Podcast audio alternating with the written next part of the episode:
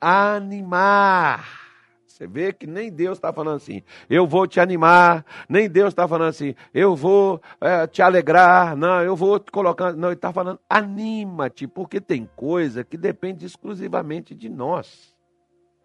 Outra pessoa não pode fazer um teste em seu lugar, outra pessoa não pode fazer um exame de sangue, por exemplo, no seu lugar, outra pessoa, por exemplo, não pode nem sequer assinar um documento sem uma autorização sua, né, sem ali uma procuração sua para poder fazê-lo, não vai ter como isso ser feito. Assim é o ânimo. Eu não posso me animar por você. Se eu pudesse, poxa, eu estou animado, né? Sempre, às vezes, hoje, por exemplo, eu perguntei para um pastor amigo meu, né? Está animado? Ele disse assim: Ah, estou aqui na luta aqui. Não, anima, que a luta fica mais gostosa de poder fazer. Anima, porque as coisas só dão errado quando a pessoa desanima. Né? Quando você se desanima, você se entrega.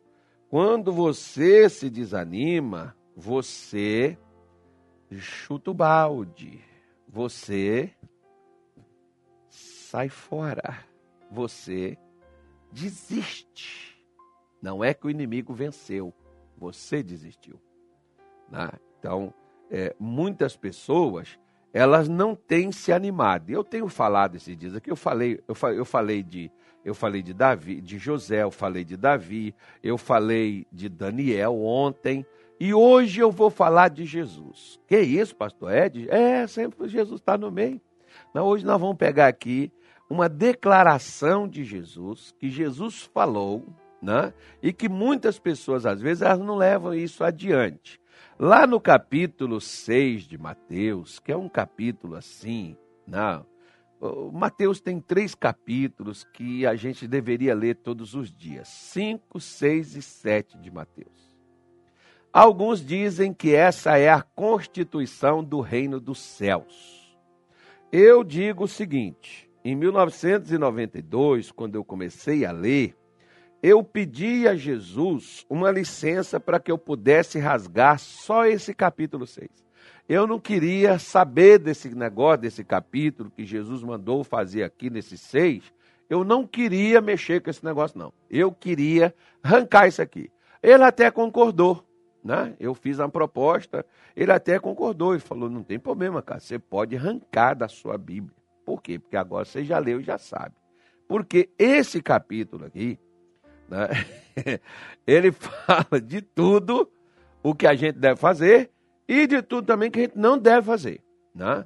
Então ele fala da questão de você ajudar as pessoas, porque tem pessoas que ajudam e fala para todo mundo que ela ajudou, né? Que foi ela, que a pessoa hoje está bem da vida porque ela que fez aquelas coisas, aquele negócio todo e por aí afora vai, né? Aí ele fala, né? Das, das, das orações do, da vida espiritual, quando a pessoa orar, né? ela não vai orar para aparecer para os outros.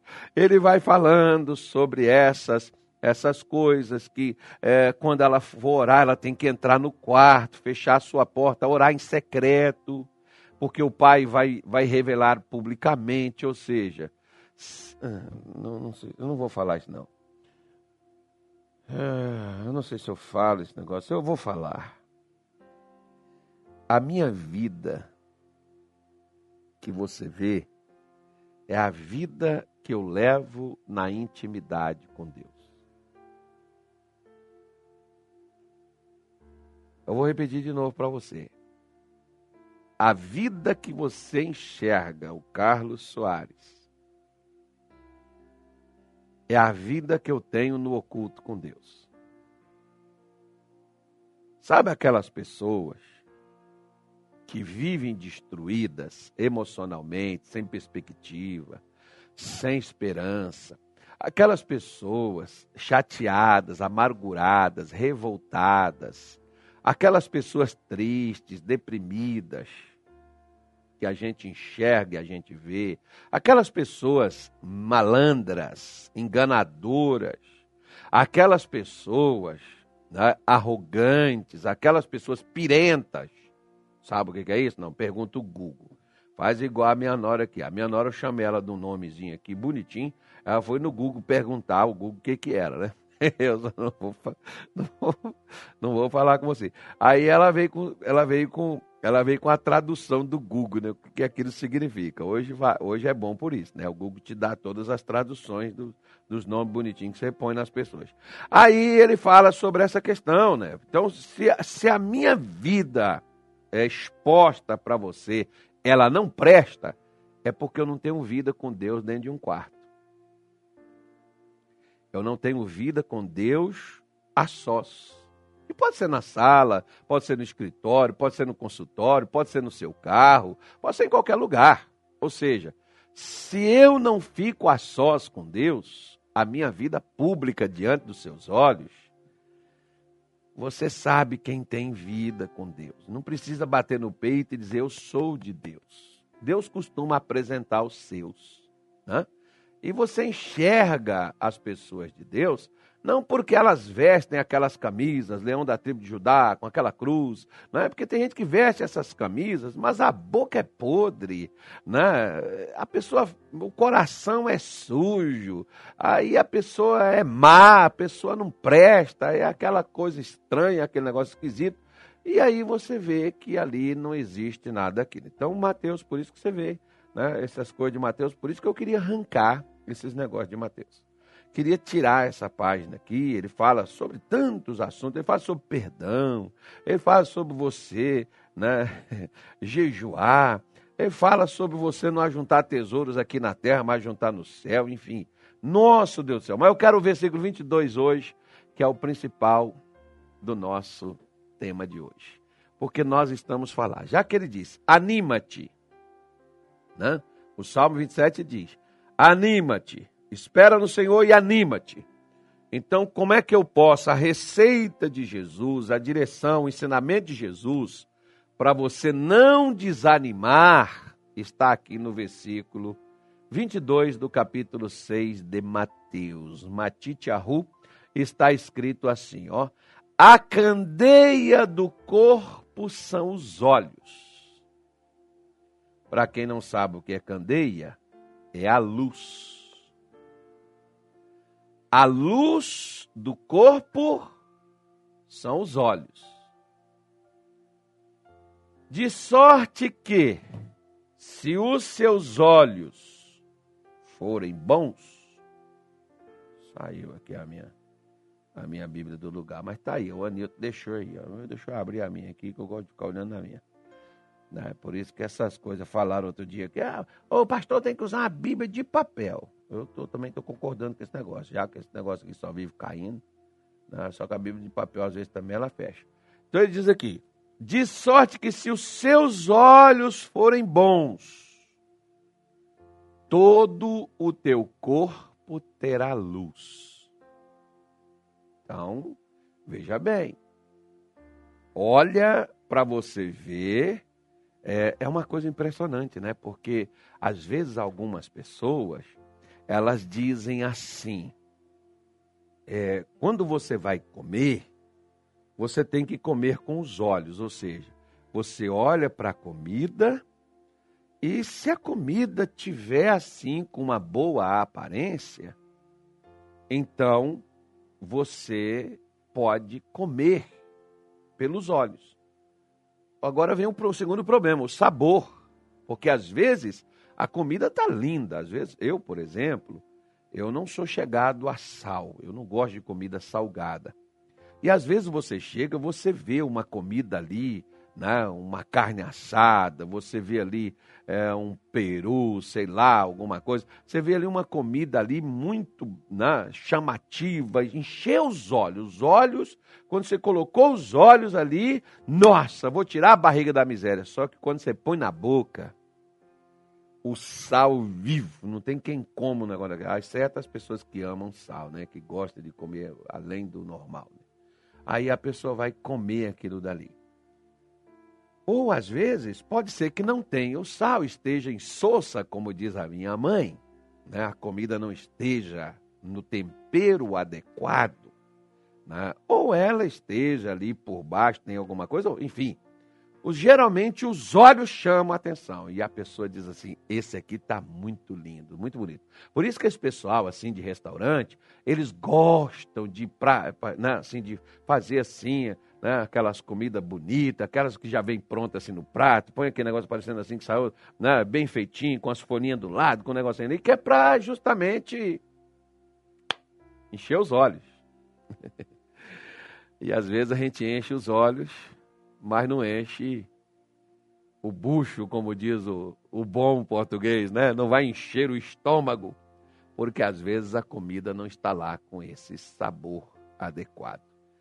Mas como nós estamos falando de coisas espirituais, então vamos trazer o versículo aqui para as coisas espirituais. O que o Senhor Jesus estava dizendo? Quando você vê um problema, você olhou para um problema. Como você o vê? Como você falaria acerca daquele problema que você acabou de colocar os seus olhos? Nós vemos que o salmista, por exemplo, no Salmo 121, ele diz assim: Eleva os meus olhos para o monte de onde vem o meu socorro. O meu socorro vem do Senhor que fez os céus e a terra. Ou seja, então o salmista estava precisando ser socorrido de uma intervenção, ele estava precisando de uma ação divina, ele estava necessitado de um, de um agir de Deus. Porque se ele colocasse os seus olhos nos problemas, ele não focaria no socorro. O problema não é Deus. Até estava ouvindo um filósofo, umas frases dele, chamado Rubem. É Rubem o que, meu Deus? Esqueci o nome dele aqui. Fazer justiça, né? Eu estava ouvindo uma frase dele e ele falando uma coisa interessante acerca de como muitas vezes as pessoas veem Deus. As pessoas, às vezes, elas, elas, elas veem Deus como um, como um Deus mau. Em que sentido? Que as pessoas, às vezes, quando precisa de algo, elas fazem para Deus uma promessa, elas fazem com Deus um voto. Se o Senhor me der isso, eu vou subir uma escada de 400 degraus de joelho. Ou seja, poxa, Deus dá uma coisa boa para você e você faz, ele quer de você uma coisa ruim. Ele quer de você uma coisa que vai te quebrar, vai te. Não é dessa forma, né? E achei bem pertinente a frase dele colocada dessa forma, porque às vezes as pessoas até pensam que não é só uma questão de Deus dar ou cobrar de mim coisas ruins, não. Às vezes a pessoa imagina que as coisas ruins é até Deus que está colocando na vida dela. E fazendo contra ela para dar uma lição, para fazer ela né, se tornar forte, para formar nela um caráter ou qualquer outra coisa. Não, meu irmão. Às vezes você precisa ver que o seu corpo sem a luz né, nos seus olhos, como você está enxergando, e é por isso que às vezes você vai ver, por exemplo, quando você tem que fazer algo e que está distante aquilo que você está vendo. A maioria das pessoas dizem assim: não, é muito longe, eu não vou não. Não dá nem para ver o final, né? Ela nem tenta. Ela pode, mas ela não vai. Por quê? Porque ela não se anima com aquilo que ela vê. Quantas são as pessoas que também estão assim na vida espiritual? Você vê que Davi, ele viu o gigante e viu uma oportunidade de mudar de vida, de escrever uma nova história na sua vida. Mas o rei e os outros de Israel viram o gigante e viram ele como um impedimento muito grande, e por isso eles retornavam para as suas cabanas. E ninguém foi à luta com ele, embora até existia a possibilidade de ser promovido, de casar com a filha do rei, de ser isento de impostos, embora havia a oportunidade de mudar de vida, ninguém quis enfrentar. Por quê? Porque os olhos é a luz do corpo. Aliás, eu estava aqui pensando comigo hoje de manhã, quando cheguei aqui no escritório da igreja, eu estava pensando comigo, quantas pessoas, eu me lembro, por exemplo, de uma garota né, que foi fazer um procedimento, daqueles procedimentos de tirar aquelas gorduras da barriga, e ela era praticamente assim, não é que fosse que nem eu, que tem aqui um poço, né? Daria aqui para fazer um, um, reserva, um reservatório. Né? Ela foi fazer, esqueci o nome daquele procedimento. E ela, alguém deve colocar aí no chat, aí você vê aí. Né? Ela foi fazer esse procedimento. E nesse procedimento, que a barriga dela retinha, mas ela queria o um negócio assim, né, no string, como diz aí. Pois é. Só que ao fazer o procedimento, ela veio a óbito. Por quê? Porque quando ela olhava no espelho, certamente o que ela via não satisfazia a ela mesma a inconformação. Você vê que às vezes, por exemplo, não é, não é que não é que seja um problema de saúde, porque algumas pessoas às vezes têm o um problema de saúde. Às vezes é a questão da vaidade. A pessoa já vê, né, aquela situação, já vê aquela condição, e você vê, por exemplo, que tem aqueles que estão sempre olha assim no espelho, está inconformado com o cabelo, está inconformado com a pele, Está inconformado com a boca, está inconformado com o nariz, aí sai quebrando tudo, costurando tudo, refazendo tudo e depois fica pior do que o que estava. E tudo isso por quê? Não é porque alguém, não é porque era um problema, porque tem coisas que às vezes é uma recomendação, é uma coisa de saúde, a pessoa realmente precisa daquilo. Né? Mas às vezes vem de uma da pessoa ficar inconformada consigo mesmo, porque ela vê, outros dizem, ó, tá legal, tá bom, legal, é bonito. Não, mas eu não me sinto bem, eu só me sinto bem se eu fizer isso, se eu fizer aquilo. Aí vai para um procedimento desse, um negócio dá errado, a pessoa perde a vida, ou perde sei lá o quê, perde, não recupera mais aquilo. Tudo isso brotou por quê? Porque via, mas não gostava do que via. E como você está vendo a vida? Como você está enxergando para o momento que você está passando? Como que você vê o momento do país, econômico, político, espiritual? como você vê essas coisas, essas coisas dirão se existe luz nos seus olhos, ou seja, se vai existir vida no seu corpo. Porque o que os meus olhos não veem, meu corpo não recebe. O meu corpo, os meus olhos é a porta de entrada. Por isso alguns dizem aquele famoso ditado: que os olhos não veem, o coração não sente. Como muita gente, por exemplo, ah, eu não sinto, pastor, que eu vou conseguir. Eu não sinto bem. Ah, pastor, eu não sinto isso. Pois é, por quê? Porque os seus olhos não é capaz de enxergar. Quando os seus olhos não é capaz de enxergar, o seu corpo não é capaz de mover. Eu fico às vezes assim, eu, eu, eu ficava parado quando eu lia quando eu lia esses, essas curas, principalmente assim de paralíticos, que Jesus chegava ali, o camarada nunca andou, igual Pedro chegou lá, por exemplo, naquele, naquele paralítico lá, que estava lá 38 anos. Pedro não foi Jesus. Né? Pedro foi no outro, lá na Porta Formosa, em Atos 3. Então Jesus chegou lá no camarada, 38 anos no poço e não andava. E Jesus chega lá e diz assim: Quer explicação? Aí o rapaz diz: eu não tenho quem me põe na água. Então não, não é da água, não é para entrar na água. Eu também não vou pôr você na água. Oh, perdão. É. Ah, mas quando eu vou, tu vai na. Não, não é questão de passar na frente, não é questão de você ir na frente ou eu no meio ou atrás. A questão é o seguinte: você quer? Claro que eu quero. Levanta, pega a tua cama e anda. Eu ficava pensando assim, meu Deus, como é que o cara vai andar? Né?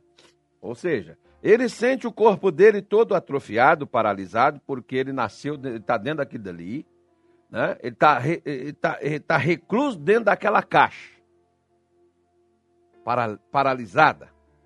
Agora Jesus disse assim: levanta e pega a tua cama e anda. Como que o camarada levantava e andava? Se ele olhasse para as suas pernas, se ele olhasse para o seu corpo, o corpo diria: Você é atrofiado, você é paralítico, você nunca andou, você está há 38 anos nessa condição, você não pode andar. Mas como que o camarada olhava? Como que ele pensava? Primeiro, entrou a luz nos seus olhos.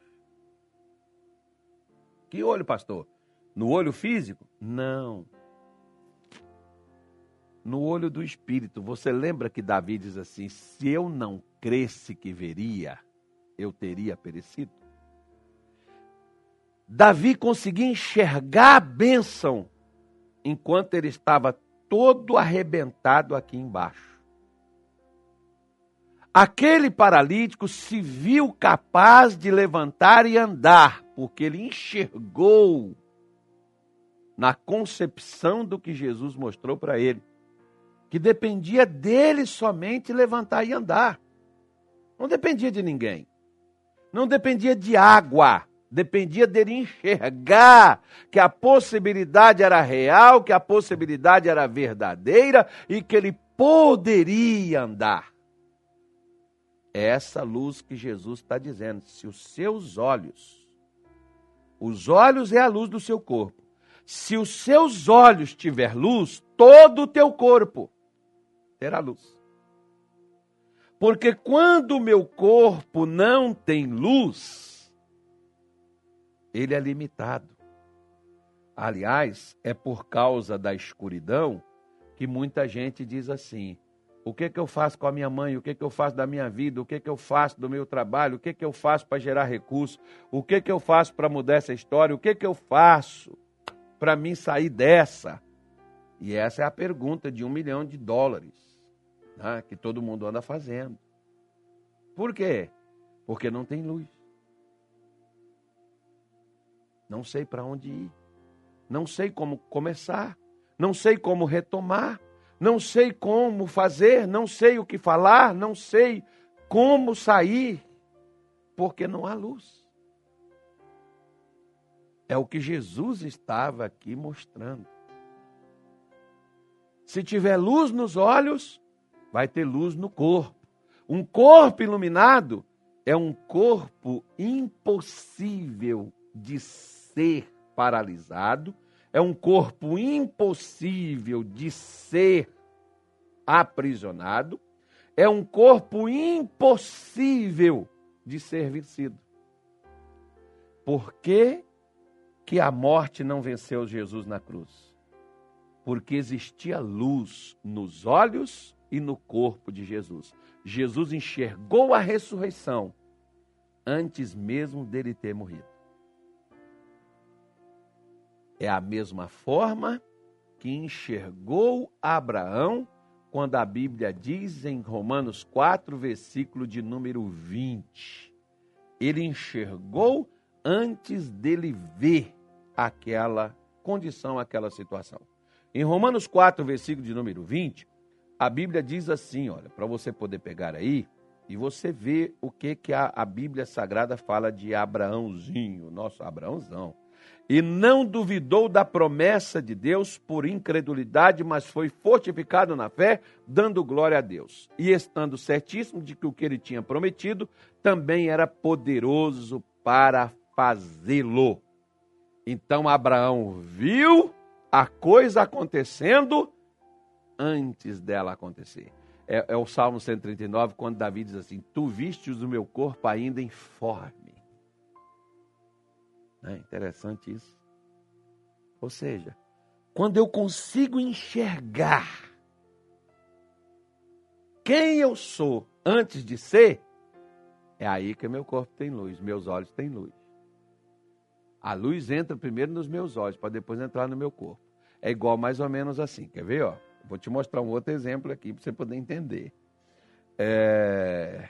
Onde é que está isso, meu Deus? Atos, qual é o capítulo 14?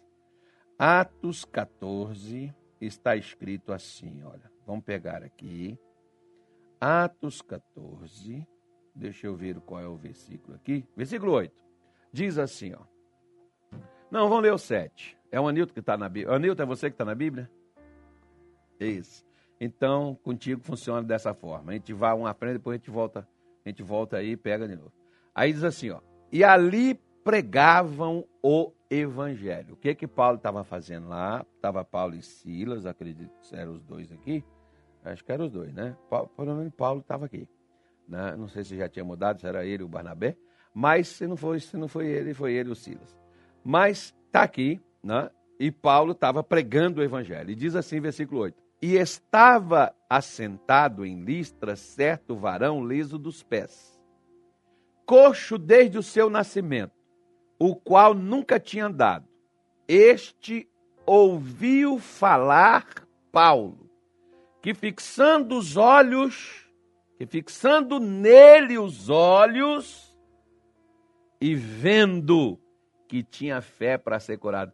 Onde é que estava a fé desse homem? Estava nos olhos. Tem pessoas que, quando eu estou na igreja, eu sei até quem vai ser curado. Eu sei quem vai ser liberto. Eu sei quem vai ser abençoado quando eu estou no culto. Como assim, pastor? É. Você vê pelos olhos. Porque a pessoa chega ali, cabisbaixa, confusa, chega ali triste, seja ali, chega ali para baixo, ela chega ali cheia de problemas. E quando a gente começa a pregar, e a palavra entra, e aquela pessoa começa a entender, o aspecto dela muda. Ela se posiciona de uma outra forma. Que, aliás, né, tem gente que chega na igreja, esparrama no banco, assim, eu não vou nem virar aqui na cadeira, senão eu vou cair para trás. Aí tem aqueles outros que faz, senta aqui, abaixa a cabeça, que a, a derrota já está na postura, né, filho? A, a derrota já está ali, olha, olhando para baixo. Aqui vai mexer no dedo, nas unhas, vai pegar um negócio, vai pegar o celular, vai ficar olhando mensagem aqui. O pastor está pregando, a pessoa está olhando. Aí depois está aqui passando batom, está aqui mexendo nos olhos. Essas aí vão, vão sair pior do que entraram. Vai cutucar o Satanás com a vara curta e ainda vai sair apanhando ainda. Mas aquela pessoa que ela chega lá cabisbaixo, quando ela começa a ouvir, o pastor começa a falar, começou a dar luz nos olhos dela, ela já senta direito na cadeira, já endireitou aqui, aquela postura assim de campeão, estufa aqui o peito aqui para frente aqui, ó, e ela já levanta a cabeça, ela já ergueu, falou assim, era o que eu precisava ouvir, Esse, essa, essa palavra é comigo, isso aí já é comigo. Aí quando você fala assim, vamos para oração, não precisa nem para oração, pode perguntar o testemunho que ela já tem. Por quê? Porque já entrou a luz. Né? Eu coloquei aí, está na nossa página no Facebook, acho que não colocou. Colocou no canal do YouTube, não, Samuel? O testemunho da Gabriela lá de Pedra Preta, não? Tem. Coloca no Facebook, coloca no YouTube também, para o povo que acompanha no YouTube aí, que não acompanha nos outros cantos, eles assistir também. A, a Gabriela, ela escreveu o testemunho dela antes de chegar na igreja. E ela disse: Eu vou lá com aquele homem. Eu vou lá com ele Deus vai mudar a minha vida. E eu me lembro, coitada, olha, olha a fé da Gabriela. Gabriela chegou ali carregada de demônios. Ainda tem uns pastores do inferno, do capeta, que dizem que não existe demônio. Está lá no testemunho dessa moça lá. Tem um louco aí, até, na, até no nosso ministério, tem pastor aí que diz que não tem esse negócio de libertação. Lembro, por exemplo, o pastor Jaime disse assim: ó, faz o culto de sexta-feira, faz libertação, porque eu cheguei na igreja, eu era alcoólatra, eu fui liberto, fui num culto de sexta-feira. Ainda tem uns miseráveis de pastor, que não pode nem chamar de pastor, que não faz libertação. Se tiver algum desse no Mato Grosso, você liga para mim, passa informação, que nós vamos mudar para outro no lugar. Né? Tem que tirar um sujeito desse. A pessoa tem que, a pessoa tem que fazer um negócio desse. Né? Eu me lembro, por exemplo, mês de dezembro, fui lá em Rondonópolis, ela saiu de Pedra Preta, estava indo viajar, adiou a viagem para poder ficar na reunião, para participar do culto e depois da viagem, depois do culto que ela foi viajar. E depois ela volta contando aquele testemunho que você ouviu ali. Por quê? Ela enxergou antes. Quando eu chamei, falei, agora você que quer, vem cá à frente que eu vou orar por você. Foi a primeira que chegou lá na frente. Porque ela já via, ela tinha escrito, o testemunho dela estava escrito numa folha de papel dentro da Bíblia. Né? Então ela viu, é essa mulher aqui. Né? É esse homem aqui que Paulo viu. Ó. Viu que tinha fé para ser curado a luz entrou. Se a palavra não entra, seus olhos não brilham. Se você perdeu, o marido, quando olha para a mulher, não tem mais aquele brilho nos olhos, acabou aquele casamento. A mulher que olha para o marido, os olhos já não brilham mais. Acabou. Né? A mesma coisa. Quando você ouve a palavra de Deus, os olhos já não brilham mais. Ah, vai ter que brilhar, filho. tem que se iluminar, os olhos têm que estar ali, ó, porque a luz ela passa para o corpo e ela entra pelos olhos. Como é que você vê? Acho que é por isso que as pessoas gostam de perguntar: e aí, como é que você está? Eu não sei, muitas não vão fazer nada por nós, mas elas querem saber. Agora, como que você está? Né? O que, que você está vendo? Como é que você está enxergando as coisas? Como é que você se define? Ah, pastor, está complicado, está difícil. Puxa vida, tá. Ai, pastor, só Jesus. Pois é. Então você tem que agir. Vamos falar com Deus? Pois é. Então feche os seus olhos onde você estiver. Estiver dirigindo, fica com o olho aberto e concentra aí, vamos embora.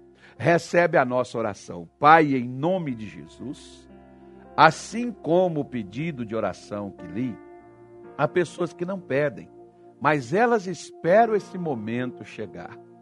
É por essas pessoas, meu Deus, que estão online, aquelas que posteriormente offline acessarão essa live e que elas precisam, meu Deus, de uma oração. Elas precisam de um socorro. Senhor Jesus, olha para cada uma destas pessoas. Aquelas que estiverem acometidas, Senhor, de uma doença, de um problema econômico, de um problema familiar, de um problema espiritual. Essa pessoa que é vítima de uma magia, de um encanto, essa pessoa que é vítima, meu Deus, de uma ação demoníaca, de uma força maligna, da maldade humana, Senhor, eu oro e te peço, cerque esta pessoa, cerque o filho, cerque a filha que está lá numa UTI, meu Deus, aquela doença agressiva, aquele espírito de morte que está a postos para ceifar a vida, para destruir essa pessoa, para roubar os sonhos, para acabar com o futuro, eu oro em o nome de Jesus e eu determino. E eu exijo, pelo poder da Sua palavra, que todas as forças contrárias batam em retirada saiam do caminho destas pessoas, deixe-as livre, em nome de Jesus, que não prospere, que não vá adiante essas obras demoníacas, malignas, essas forças diabólicas, que elas desapareçam, saia da vida dessas pessoas e vá embora. Meu Deus, que o Senhor cerque estas pessoas, abençoe, meu Pai, a vida de cada uma delas Seja, meu Deus, com eles agora, no nome de Jesus. Que a tua graça e a tua bênção esteja sobre todos, pois teu é o reino, a honra e a glória hoje e todo sempre. E quem crê é só dizer amém e graças a Deus.